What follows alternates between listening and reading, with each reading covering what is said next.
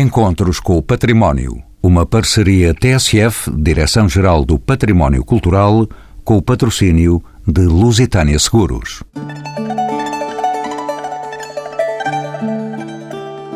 Esta exposição, Território Casa Comum, marca a diferença de outras exposições. Não se fecha na Casa do Território, onde está patente, mas abre-se em torno dos territórios da cidade continuada de Vila Nova de Famalicão e que se estende pelo Vale do Ave. Respigo notas do coordenador científico, o arquiteto Nuno Travasso, que diz que esta exposição original tem como fundamento o espaço de produção à volta de quatro mesas, onde os visitantes são convidados a sentar-se, a conversar, debater, pintar, cartografar mesmo, representar o que é este território e o que devia ser.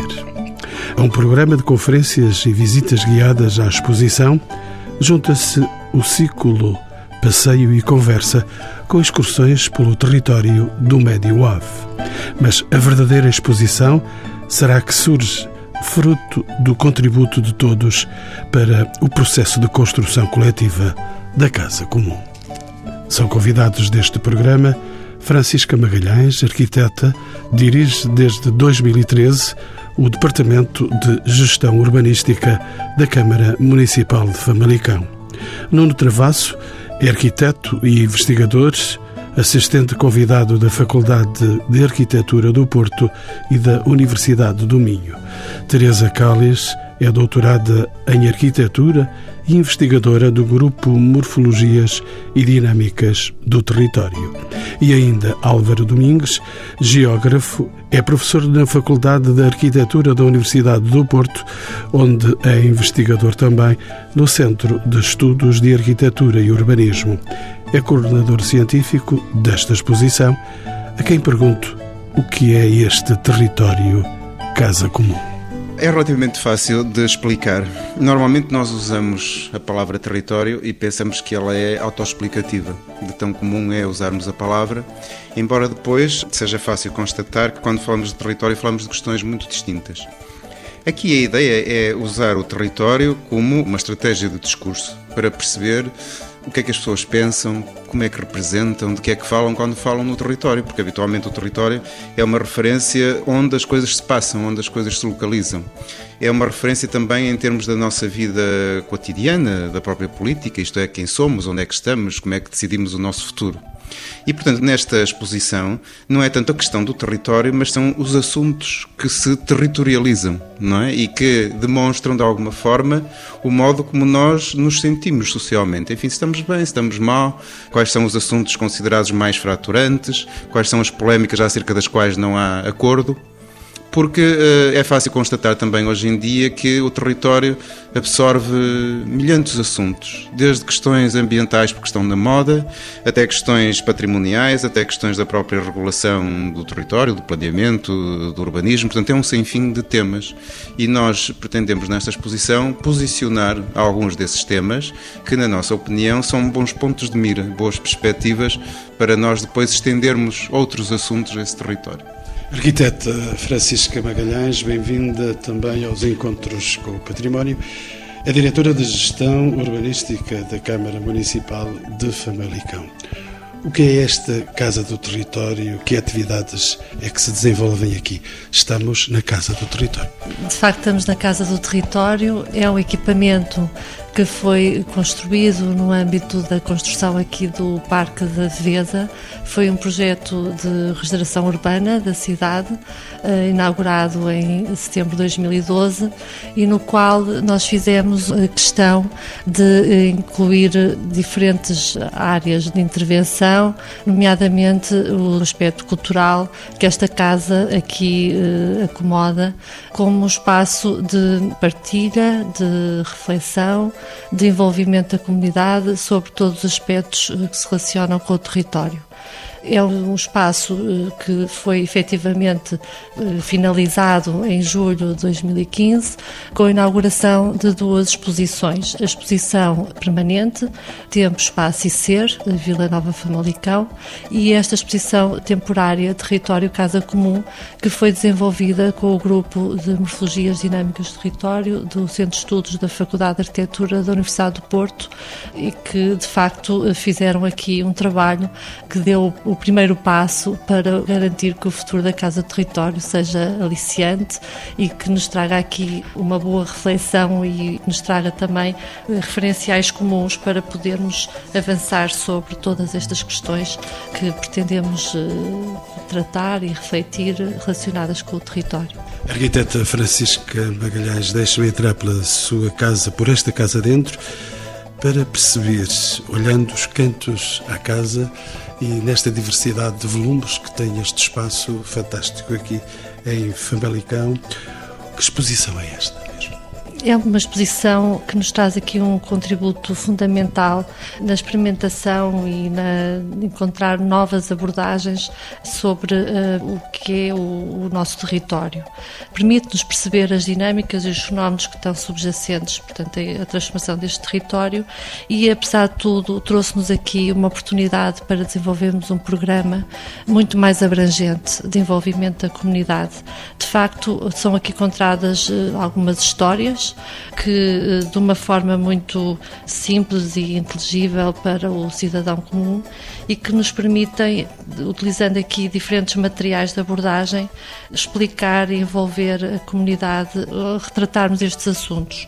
E, portanto, dessa forma, eu acho que se trata aqui de uma, de uma nova abordagem, de uma fusão entre uh, um trabalho de investigação fundamental e cientificamente bem suportado e uma, uma experimentação, um envolvimento das pessoas na inteligibilidade e na, na discussão sobre estas questões. Professor eh, Álvaro Domingues é geógrafo, investigador. No extenso catálogo que eu tenho aqui nas minhas mãos desta exposição fala-se de retóricas do território, de múltiplos entendimentos, de perspectivas, de contradições, mesmo no campo dos especialistas, até na mais banal conversa de café. De que é que falamos quando falamos de território? Tínhamos assunto para 10 programas. Mas basicamente. Vamos cumprir com este para já. Com este.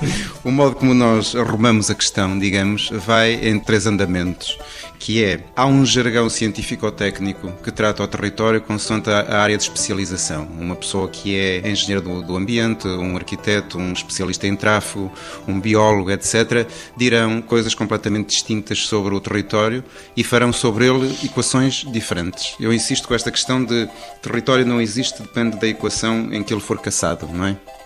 A outra retórica é a retórica prescritiva. Tudo o que decorre da lei de solos e do planeamento e da legislação avulsa e outra menos avulsa sobre como intervir no território. Não é preciso ser jurista, basta ler o articulado da lei para nós percebermos quais são os assuntos que são evocados e de que forma é que eles são regulados. Esse conhecimento ou essa retórica é de tipo prescritivo, é aquilo que se deve fazer, é aquilo que a lei diz.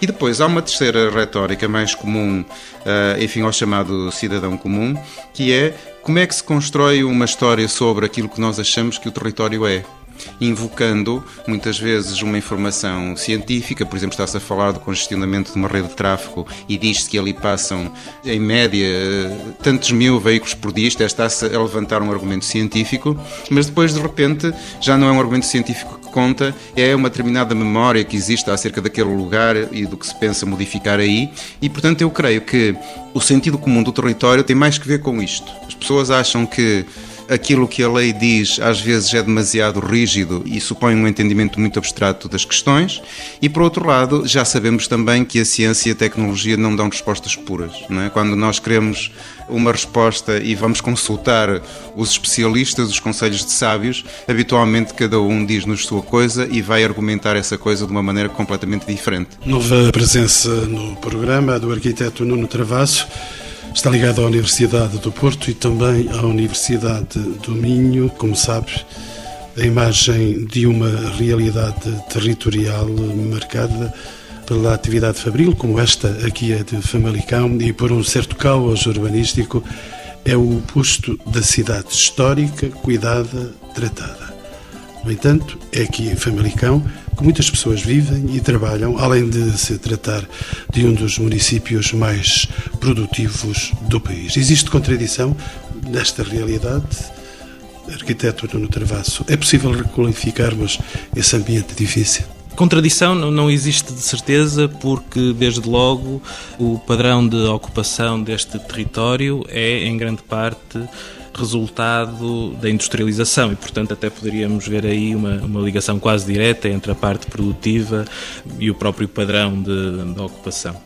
Mas antes de mais, eu acho que é mais interessante retirarmos exatamente essa ideia de caos, porque ela decorre, eh, acima de tudo, do facto de que olhamos para o modo como o espaço se organiza sempre a partir de determinados modelos pré-formatados. E, portanto, no limite, a ideia normal de caos que se aplica a estes territórios decorre do facto de eles serem simplesmente diferentes de outros modelos que foram construídos, seja pela teoria da arquitetura, pela teoria do urbanismo, ou pelo próprio senso comum, ou pela informação pública e publicada, que é normalmente feita a partir dos espaços excepcionais. E por isso, em grande parte, antes de dizermos que o espaço é caótico ou desorganizado, nós preferimos tentar perceber que ele é diferente, de facto, desses espaços excepcionais, dos centros históricos, das vilas típicas, das aldeias típicas, etc., ou dos modelos disciplinares do, de Corbusier ou do Ebenezer Howard, etc., e começar a tentar perceber quais são as suas lógicas próprias. E, portanto, partir de todos os mecanismos e todos os processos que ao longo dos tempos o foram formando, justificando, percebendo-os e percebendo também os processos que ainda hoje o transformam. E a partir daí sim, a partir das suas lógicas próprias, dos agentes, dos atores, dos mecanismos de, de produção do espaço urbano, perceber como é que podemos intervir e como é que podemos fazer requalificar estes espaços, que precisam muito ser requalificados e melhorados, mas requalificar sempre a partir dos seus princípios próprios e não tentar impor sobre eles modelos que nada têm a ver com essa realidade. Deixa-me saber dos olhares da arquiteta Teresa Callis, que é uma nova presença no programa. Bem-vinda aos encontros com o património. Como sabe, arquiteta Teresa, o projeto Território Casa Comum fala-nos também de património e de identidades. É possível entendermos melhor os espaços comuns do dia a dia e não apenas as excepcionalidades patrimoniais. Como lidar com o património normal? Realmente, e já se falou aqui desta contradição entre uh, um património que é reconhecido e um património que de facto corresponde a uma herança e que existe e que está no território. E de facto há aqui uma questão, esta questão do património e das identidades. As identidades são sempre a construção do que nos é familiar.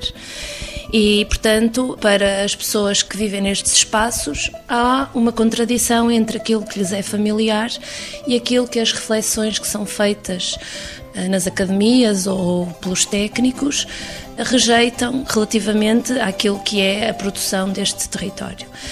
E, portanto, em certo sentido, esta construção do património normal ou do património contemporâneo, que é também um património imaterial, mas que é também a tradução de uma sociedade concreta sobre um determinado espaço, é, em certo sentido, aquilo que nos parece ser o percurso a seguir e é a importância que tem esta exposição, enquanto eh, capacidade de construir esta casa e de ultrapassar uma visão excessivamente redutora que se vem tendo sobre o território e, sobretudo, sobre a excepcionalidade que atribuímos a algum património. E vamos sair um pouco fora deste espaço da Casa do Território, vamos até ao Val do Ave este Val do Ave, tão martirizado num passado recente, este Val do Ave tem sido objeto de olhar de técnicos e de estudiosos, nomeadamente de geógrafos, urbanistas, arquitetos e até de sociólogos, sobre a sua formação e a sua transformação. Qual é o contributo, arquiteta Teresa, deste projeto para esse conhecimento? No fundo, o contributo deste projeto passa por tornar legível aquilo que para muitos é uma invisibilidade. E, e é um certo caos também.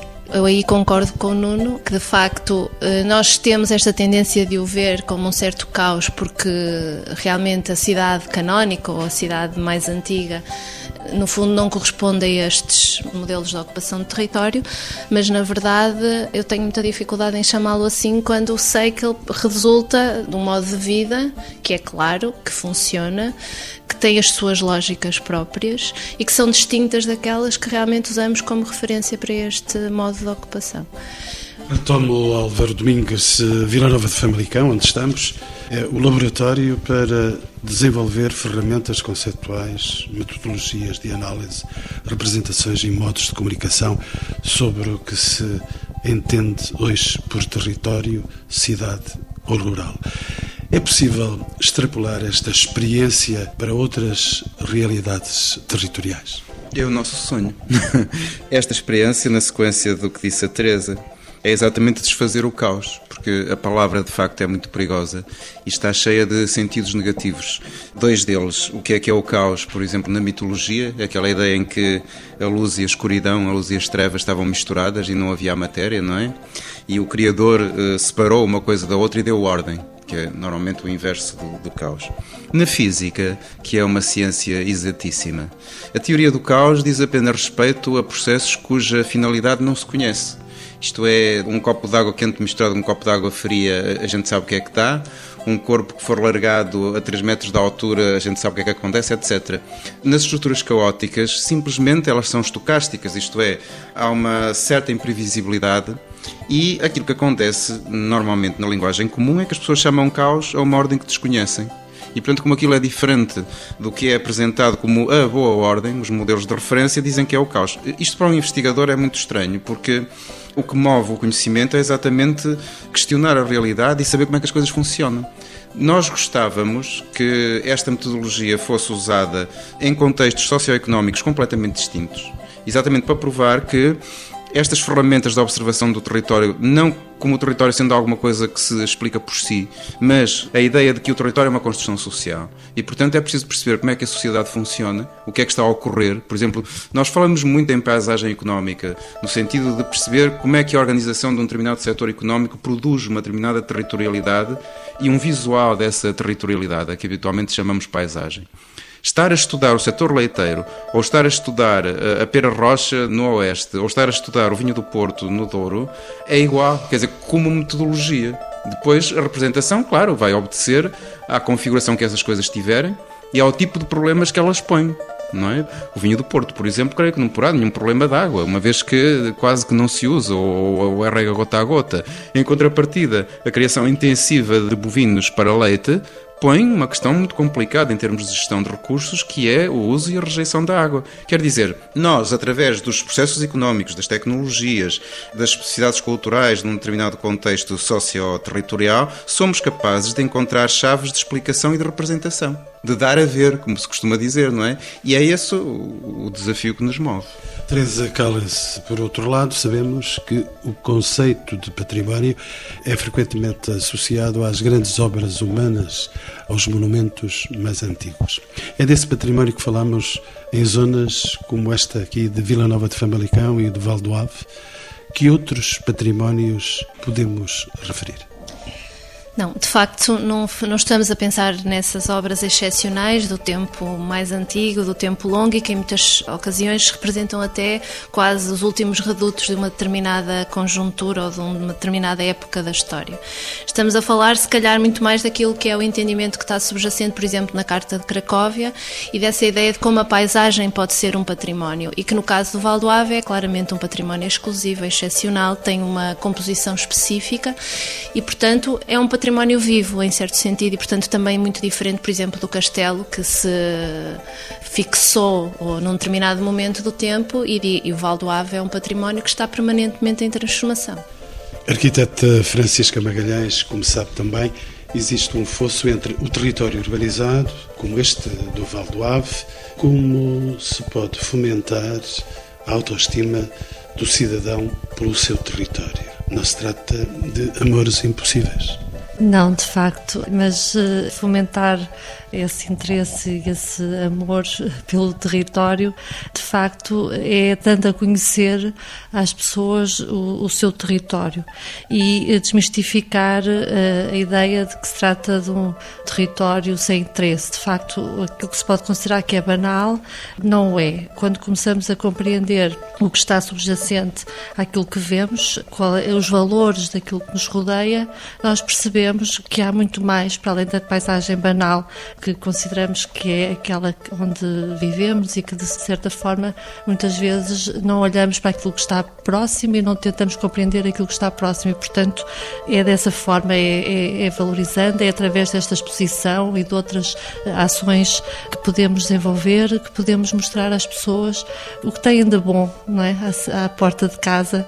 Eu aqui eh, acho que este território, de facto, é um território de oportunidades, é um território uma grande diversidade e complexidade por isso é que se calhar às vezes é mais difícil a sua compreensão, mas uh, é um território muito rico com muitos valores que devemos potenciar e devemos privilegiar e devemos uh, fazer com que as pessoas pronto, se apropriem. É o caso, por exemplo, destes postais que constam aqui nesta exposição.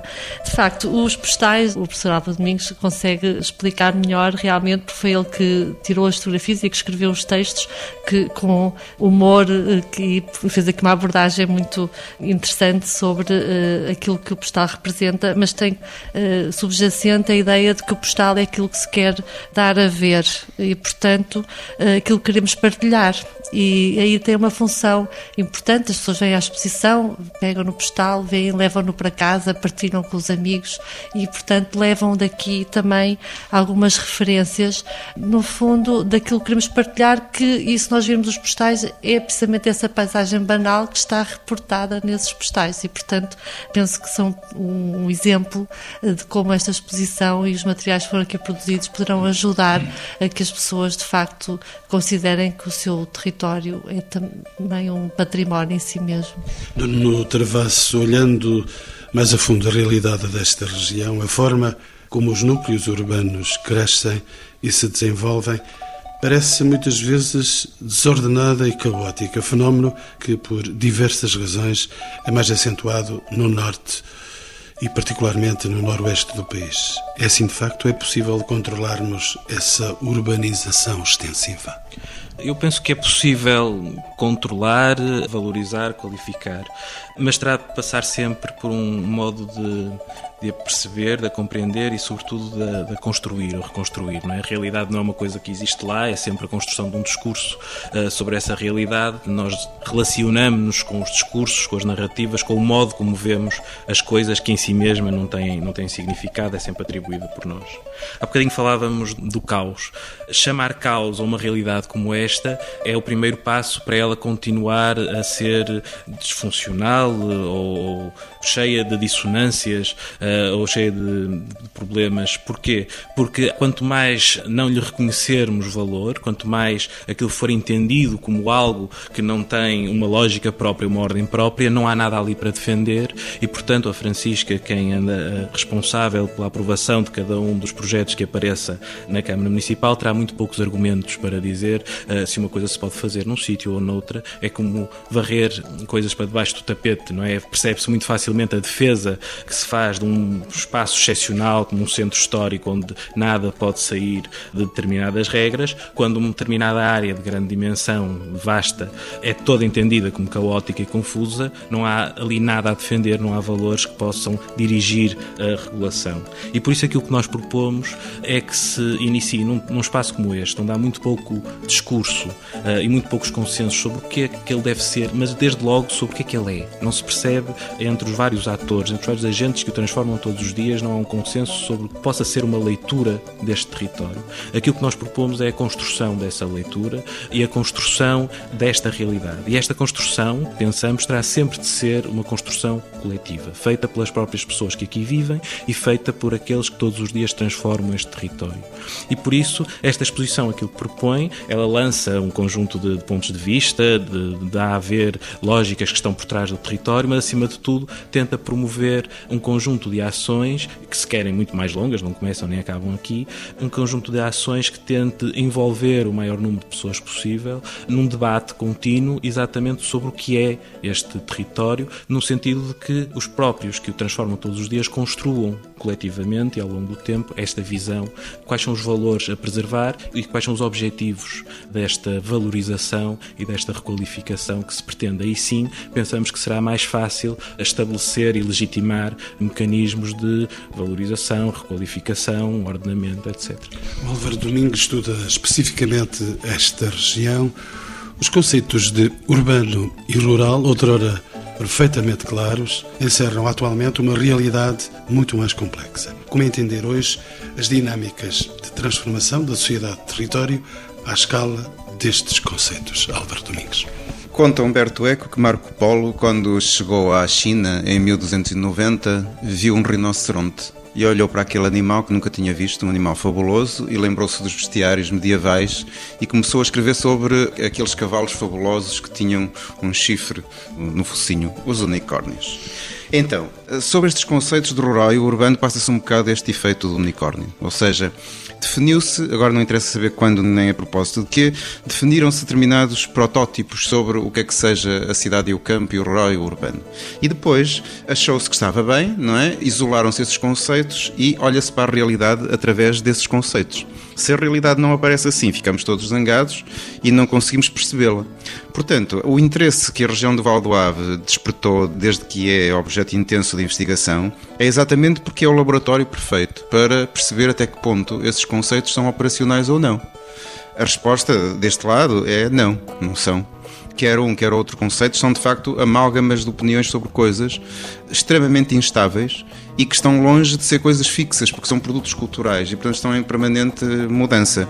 Nós, da agricultura, reservamos, sobretudo, a ideia do que é a produção agrícola e dos territórios da produção agrícola, sejam amplas pastagens, seja produção de forragem, sejam hortas, que é o mais comum, hortas, quintais e pomar nas traseiras de casa, sejam estufas. Mas a atividade agrícola não denomina uma única coisa, denomina uma diversidade de coisas e combina-se com outros usos do solo, e é isso que nós temos que estudar, nomeadamente em matéria de planeamento para se saber quais são depois as decisões mais acertadas. No que respeita à cidade, a coisa é fácil de resumir. Durante muito tempo tivemos a ideia de que a cidade tinha o um monopólio da urbanização. Toda a urbanização se chamava cidade. A partir do momento em que começaram a aparecer coisas que não batiam certo, começaram-se a inventar nomes do género. Ah, isto não é a cidade, então o que é? É o subúrbio, é a periferia, etc. Isto é, sempre que a realidade apresentava uma faceta que não cabia na forma que foi construída para ela lá caber, exportava-se, não é? Para outro mundo qualquer. E andamos nisto, até que cidade se converteu não numa coisa objetiva, mas numa ideologia, uma maneira de ver, que não é propriamente a realidade. Ora bem, aquilo que é o padrão eh, canónico da cidade em Famalicão é uma minoria do território edificado, do lugar onde se mora, dos empregos que há por aí e, portanto, nós temos que construir ferramentas de leitura e de interpretação da realidade que não estejam reféns desses conceitos e que partam quase de uma leitura elementarista daquilo que há no território. Isto é uma casa, isto é uma fábrica, isto é uma estrada, isto é um pomar, e depois passar a perceber como é que essas coisas ocorrem juntas e se de facto elas conflituam entre si ou não, porque esse é um elemento precioso para quem planeia. Perceber até que ponto não é? as coisas baralham, atrapalham as outras. Deixe-me voltar a essa questão e agora com a arquiteta Teresa Calles. Neste caso, se considerarmos que a cidade de Famalicão perdeu o monopólio da urbanização, falávamos justamente disso com Álvaro Domingues, como podemos pensar o urbano para além da cidade? É mesmo possível? Sim, é mesmo possível. De facto, o Álvaro já dizia muito bem que nós temos mais facilidade em lidar com aquelas coisas que nos apresentam um limite claro. Não é? E esta passagem da cidade para uma outra coisa, da cidade consolidada, tradicional, que lhe reconhecemos exatamente um limite, para uma outra coisa que no fundo mistura lógicas que vêm do urbano, que faz uma disseminação dos valores urbanos no território, mas que ao mesmo tempo conjuga algumas das questões que permitiam garantir funcionamento do território rural, que já não temos, faz com que de repente seja difícil realmente lidarmos com os mesmos instrumentos que tínhamos quando só nos preocupávamos com a cidade consolidada. E portanto a questão aqui é, sim, é possível, nós acreditamos nisto.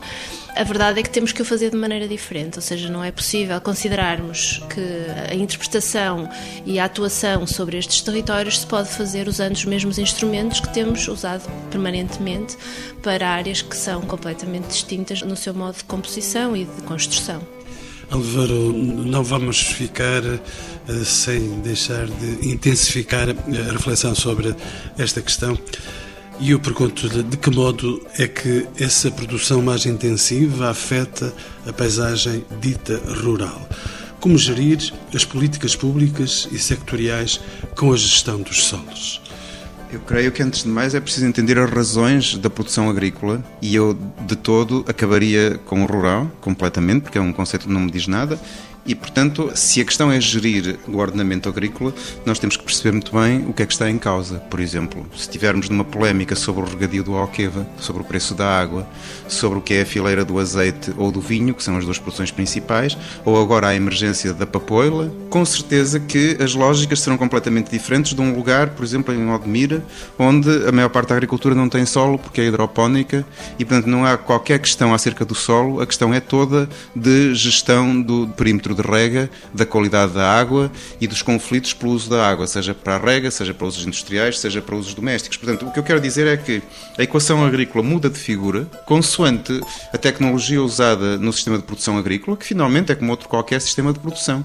Nós é que vimos daquelas imagens românticas e arcadianas da velha agricultura, não é? Que era quase natural e sobrenatural ao mesmo tempo. A figura do agricultor era quase uma, uma figura mítica, não é? E então essa agricultura que em Portugal durou até há muito pouco tempo, que era uma agricultura pobre, os agricultores eram jardineiros da paisagem e porque tecnologicamente tinha problemas, mantinha-se assim durante longuíssimos períodos essas práticas terminaram e, portanto, nós estamos perante um setor altamente tecnológico, um setor mercantilizado e temos que entender quais são os novos dados da equação e perceber que depois, num contexto, por exemplo, em que hum, a secura é muito grande e há um conflito muito grande pela água, a questão põe-se de uma maneira, noutro em que a erosão ou a desqualificação do solo está a sofrer uma aceleração muito grande, outros problemas existirão, etc.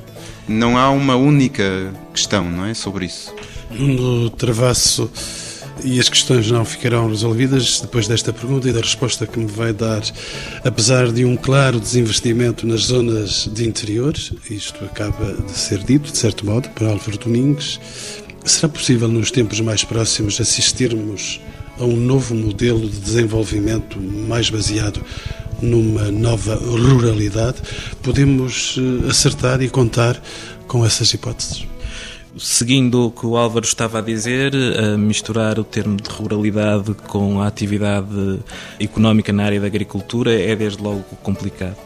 Eu acredito que possa haver uma grande abertura dentro da área agrícola, sobretudo se for possível que ela venha acompanhada pelo resto da, da fileira de valor acrescentado, ainda que também tenha noção que o crescimento recente de muitos investimentos nessa área tenha a ver com a impossibilidade de crescimento de outras. Sobretudo o que se percebe, e agora virando também para a questão do, do território e do, dos mecanismos de produção de território, é que eles estiveram durante muito tempo nestas áreas assentes num modelo de desenvolvimento essencialmente focado no imobiliário e na banca, que levou um, um choque tremendo. Uh, e se era um modelo de desenvolvimento que já estava em queda desde o do início do, do século, ele precipitou-se essa queda de, de, forma dramática com a, a recente crise. E nesse aspecto, aquilo que agora percebemos é uma transformação muito grande de todo o sistema económico e também da sua localização, ou seja, o investimento que estava numa ótica de, de crescimento e de expansão nestas áreas da difusão, digamos assim, muito focado na área do imobiliário e da construção, deslocou-se quer para outros setores da economia, quer para outras áreas geográficas, não é? Está-se a focar cada vez mais no que toca ao imobiliário, nas áreas da exceção, nos centros históricos, etc. E por isso parece-me que neste momento falta um, olhar claro claro para qual vai ser o futuro de áreas que neste momento parecem estar em perda. Tudo recua. Eh, são aquelas áreas que ficaram agora sem grande parte dos serviços e dos equipamentos que foram encerrados, são as áreas de onde saiu o investimento público, porque acabou o investimento em infraestruturas, são as áreas de onde saiu o investimento privado porque deixou de estar nesses terrenos e nesses setores, e por isso são áreas que de repente ficaram um bocadinho órfãs. Acredito que a agricultura em alguns sítios possa ser eh, foco dessa retoma, acredito que uma novas linhas de industrialização possam vir a ajudar, mas sobretudo falta uma leitura prospectiva do que essa transformação vai ser e falta uma leitura territorial dos seus efeitos e, acima de tudo, de quais são as consequências desta retirada do investimento nesses territórios. Álvaro Domingos, deixe-me olhar aqui um canto da exposição que contemplei com alguma curiosidade as paisagens que se observam naturalmente ainda em universo rural. Há umas paisagens definidas e que os investigadores estão a considerar. Estou a ver a paisagem da vaca, que tem uma expressão muito curiosa, eh, aqui em Fradelos, próximo da cidade. Há outras paisagens são os investigadores que definem as paisagens ou elas por si próprias sobrevivem e existem? São também os investigadores, não é? Porque a paisagem de facto não fala por si. A cultura paisagística na Europa é relativamente recente e foi muito alimentada pelas expressões artísticas, primeiro na pintura, mas também na literatura, e o romantismo teve uma influência enorme na construção de um determinado olhar sobre a paisagem. Eu insistia nesta distinção, o que é que é objetivamente a paisagem e aquilo que dizem que é, não é? Porque em determinada altura o jogo da simulação faz com que a gente não saiba qual é a diferença entre a ficção e a realidade. A paisagem da vaca, por exemplo, não é nada romântica, no sentido em que quando nós lemos, por exemplo, o Minho Pitoresco, que até usamos na, na exposição, ou usamos um qualquer texto desses que abundam nos sites de promoção turística acerca do, do Minho e das suas gaiteirices, a vaca não é nada disso, é uma paisagem completamente tecnológica, não é? É uma paisagem monocórdica, agora tem azevém, no verão tem milho para ensilar, depois se formos ver quem são os fornecedores, são as grandes empresas mundiais de sementes, como a Pioneer ou a Monsanto. Se formos ver o gado estabulado e perceber o que é que está ali, já não é bem gado, não é? São animais desenhados uh, geneticamente, etc. Portanto, nós temos que perceber uma coisa que é óbvia, que é a paisagem é qualquer coisa que se constrói a partir de um mecanismo socioeconómico ou tecnológico, se quiser. E, portanto, não há paisagem para sempre quando se instalou de forma intensiva a fileira do leite e em função muito das políticas da União Europeia, é preciso ver que nós tivemos mais de 30 anos de políticas de hum, cotas leiteiras e de uma determinada forma de perceber a organização do setor do leite. E a partir do ano passado, esta fúria neoliberal acabou com as cotas e deixou os produtores completamente fragilizados face às grandes empresas leiteiras, nacionais e, sobretudo, europeias. E o setor está em risco de desaparecer. É preciso que se note isto. Quando nós começamos o trabalho, o preço ao produtor do leite estava próximo dos 40 cêntimos e agora são 27, só para terem uma ideia disto, não é? E portanto, essas coisas que as pessoas pensam que são para sempre, que são as paisagens, afinal se calhar não são. Basta que lhe falte o motor e pronto, e elas deixam de funcionar. E transformam-se noutra coisa. Transformam-se na marca visível daquilo que foi abandonado e que está a ser reequacionado. E por esta onda nós faríamos os 10 uh, programas que o Álvaro Domingues disse que estava disponível para hoje, mas não podemos fazer. Eu tenho umas últimas questões para os meus quatro convidados. E vou começar pela arquiteta Francisca Magalhães. O território português reflete as alterações decorrentes da brusca transição entre um mais eminentemente espaço rural e o predomínio atual de zonas urbanas e periurbanas. Conseguiremos conciliar os novos modelos de habitabilidade com uma paisagem organizada? Eu penso que, de acordo com aquilo que falámos aqui, conseguiremos se percebermos eh, de facto o que é que está aqui por trás deste território, desta paisagem e, e dessa forma identificando aquilo que os valores que estão subjacentes a este território, nós conseguiremos encontrar aqui mecanismos para uh, tirarmos uh, partido desses valores, desse território e conseguirmos que estes territórios de facto sejam um bom suporte para nos ajudar a ter melhor qualidade de vida, o trabalho que precisamos no dia a dia, a habitação e sermos, no fundo, mais felizes. E aqui temos uma oportunidade que não devemos desperdiçar. Arquiteto Nuno Travasso, uma pergunta pequena para uma resposta ainda mais pequena. No meio desta discussão, onde é que estão os habitantes? Os habitantes têm de estar no centro desta discussão e por isso dizia há bocado que o objetivo é exatamente a construção de um discurso e uma construção que tem de ser coletiva sobre o que é este território e por território entenda-se a paisagem, os lados da, da organização, da ordenação morfológica, mas também dos modos como isto tudo funciona e acima de tudo como se adapta aos múltiplos interesses e modos de vida. E por isso a exposição teve eh, associado a si um programa paralelo com excursões, com debates, com múltiplos atores de relevância local das várias atividades que se espacializam neste território. Teve laboratórios de cartografia crítica com diferentes grupos uh, de, de, habitantes para darem a sua imagem do que é este território. Terá agora a conferência final para se debater sobre isto, mas isto funciona mais como símbolo do que como produção própria, ou seja, aquilo que nós pretendemos é incentivar essa discussão, incentivar acima de tudo uma grande relação entre o que são os habitantes uh, e o que é uh, a própria administração local, nesta construção de um território que é mais do que um conjunto de regras ou um conjunto de, de desenhos e de planos, é uma construção coletiva que tem de ser feita antes de mais com e para os habitantes. E a arquiteta Teresa Calles, qual é o real envolvimento do cidadão e das comunidades no entendimento do seu território? Eu, se calhar, regressava ao início desta conversa e à minha primeira resposta quando falava na eh, construção de familiares e de facto, como não dizia, é fundamental trabalhar com as comunidades, trabalhar com as pessoas que habitam o território, mas a construção da identidade pressupõe, por um lado, esta construção de familiar, mas também o reconhecimento por parte do outro. E, portanto, não podemos estar permanentemente a falar só nos modelos convencionais, como, por exemplo, se virmos nos manuais escolares, não é que o Val do Ave não existe enquanto modelo de ocupação de território e, portanto, para quem aqui habita, há esta permanente contradição entre o espaço que eu reconheço como o meu, o espaço que me é familiar e aquilo que os outros dizem que é a cidade, ou que é o urbano, ou que é o tradicional e, portanto, aquilo que é reconhecível como válido. E, portanto, acho que é aí que temos que, por um lado, de facto, trabalhar com as comunidades, mas também ultrapassar uma certa visão redutora que permanentemente se vai fixando nos vários registros possíveis a que essa comunidade tem acesso. Álvaro Domingues, e para fecharmos a porta, o que é que me diz o geógrafo e o que é que me diz o investigador a esta exposição que tanto trabalhinho deu e um destes dias vai-se embora?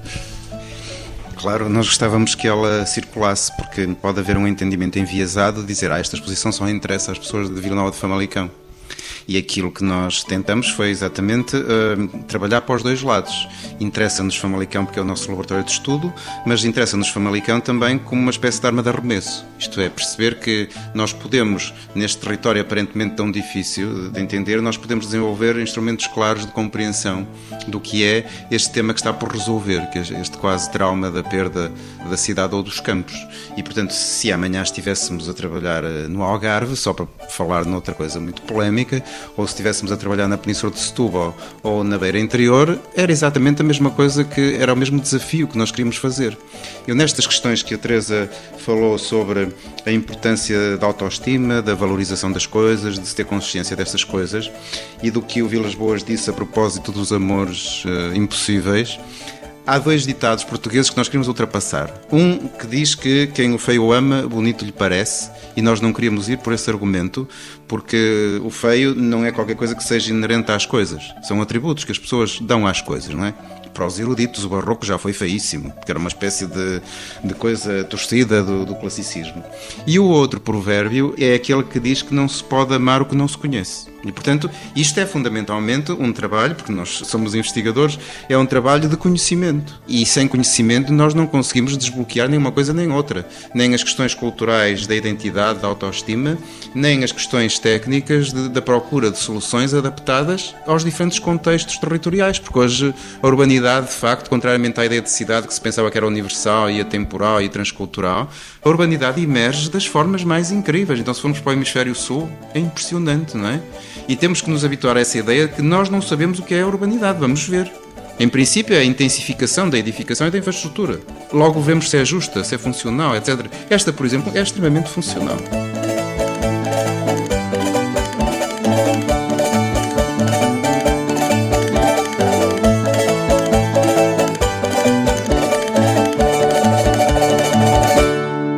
Encontros com o Património. Uma parceria TSF, Direção-Geral do Património Cultural, com o patrocínio de Lusitânia Seguros.